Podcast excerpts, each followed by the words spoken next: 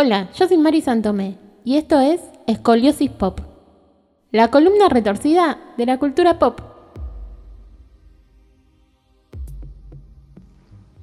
Cerdas al aire, el podcast. Hola amigues, hoy vamos a hablar del test de Bechdel. Como hay un montón de cosas para decir, vamos a empezar por el principio. ¿Qué es? ¿Para qué sirve? ¿Quién lo inventó? Y etcétera como esas. Podemos conocerlo también como test de Bechdel-Wallace o de Rule. Este se originó en un cómic que en castellano se llamó Unas lesbianas de cuidado, pero su nombre original es Dykes to Watch Out For. Alison Bechdel dice que la verdadera inventora de esta regla es su amiga Liz Wallace y que estuvo inspirada en Una habitación propia, que es un ensayo de Virginia Woolf donde la autora criticaba que en la mayor parte de la literatura los personajes femeninos solo existían y eran relevantes si su existencia giraba en torno a sus vínculos con los hombres. Unas lesbianas de cuidado apareció en The Rule por primera vez en 1985. Bueno, ahora ya sabemos cómo y dónde surgió. Entonces veamos cuáles son los criterios que se emplean. Originalmente eran tres Primero, que aparecieran por lo menos dos personajes femeninos, como mínimo. Segundo, que se hablaran entre ellas. Tercero, que lo que hablaran no tuviera que ver con los hombres.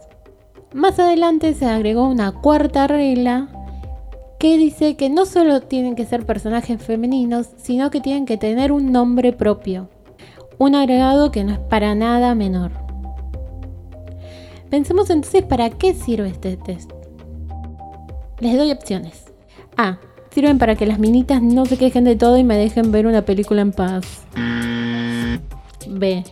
Sirve para demostrar que feministas eran las de antes, como mi mamá que trabajaba, pero también lavaba y planchaba y cocinaba, no como las de ahora que son feminazis y salen en tetas a quemar patrulleros. C. Sirve para saber si una película es feminista o no. Y D. Todas las anteriores son incorrectas. Correcto. Si eligieron D, acertaron. Ninguna de las anteriores nos dice para qué sirve este test. Que cumpla con estas cuatro reglas no significa que sea una película feminista. No, no, porque pueden aparecer solo dos personajes, tienen nombres, se hablaron, no hablaron de hombres, pero todo el resto se trata de chabones, y la verdad que esos personajes femeninos pueden haber pasado súper desapercibidos. El test de Bechdel es un método para evaluar si el guion de una película, serie, cómic o cualquier representación artística cumple con los estándares mínimos para evitar la brecha de género. Y aun cuando una obra lo apruebe, no tiene nada que ver con que sea feminista o no, como ya lo dijimos. Bechdel entonces nos muestra que es un problema sistémico, porque no se trata de alguna que otra película o de algún que otro director, sino que toda la industria del cine está construida para hacer películas que giran en torno a los hombres. Cerdas al aire, el podcast que nadie pidió. El test de Bechdel es solo un punto de partida, pero ya no puede ser nuestro único parámetro. En la actualidad existen muchos otros tests. Por ejemplo, el de Uphold, el de Coyce Doddle, de Rhys Davis, de Pearson, de White, de Landau, de Weiss, el Code Test, Villalobos Test y seguramente alguno más que no nombré. Para estos tests, dos personajes femeninos ya no son suficientes. Y la verdad es que yo no creo que deban serlo para nadie. En estos, dentro de sus variantes, las exigencias son mayores y por supuesto más equitativas. Algunos exigen el 50% de los personajes femeninos, otros el 50% de las personas que trabajan en todo lo referido a la realización de los productos sean femeninos. En el test de Weiss, que se llama así por la actriz y guionista Lina Way, habla ya de la interseccionalidad, donde pide que las mujeres negras se salgan del estereotipo. Es decir, pide que como mínimo haya un personaje femenino que sea negro, que esté en posición de poder y que esté en una relación sentimental sana.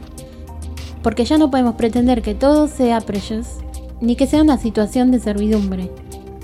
Aunque en realidad no es que ya no lo podemos pretender, Nunca debía ser así y ya es hora de que esto cambie. También otros test, como el Co-Test o el Villalobos Test, exigen que en cada producción haya un personaje que no sea blanco, que se identifique como mujer y que este debe hablar como mínimo en cinco escenas, que se visibilice a la comunidad latina de los Estados Unidos de una manera positiva, que la protagonista sea una mujer latina, que tenga un puesto de responsabilidad, que hable inglés sin acento y no esté extremadamente sexualizada como suele pasar. Seguramente existen un montón de test más que yo no estoy nombrando y que ustedes podrán buscar en internet, pero lo que me importa hoy es que reflexionemos sobre algunas cosas. Por ejemplo, ¿cuándo fue la última vez que pensamos esta película tendrá dos personajes masculinos, por lo menos? ¿Hablarán entre ellos? Las conversaciones de estos personajes masculinos será solo sobre la mujer protagonista. No creo que recordemos ni la última vez ni la primera vez, porque la verdad que dudo que alguna vez hayamos pensado eso. Y otra cosa muy importante que debemos pensar es, ¿debemos exigir solo puestos de trabajo y protagonismo de mujeres? No, debemos exigir puestos de trabajo y protagonismo de todo tipo de feminidades y disidencias. Algo que no quiero dejar pasar es la cantidad de películas, series y novelas que hemos visto, leído, escuchado, que no pasan ni por casualidad el test de Bechdel.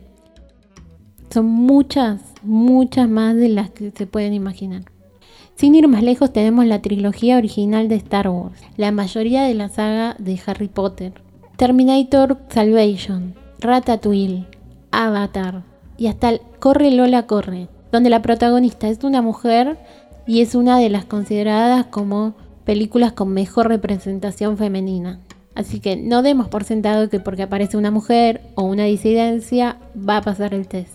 Para la próxima vez que miren una peli o una serie les propongo que presten atención a estas cosas y que piensen cómo se sienten con respecto a esto. Bueno, ya les pedí que piensen en un montón de cosas, así que les dejo descansar y nos encontramos en 15 días. Chau, chis.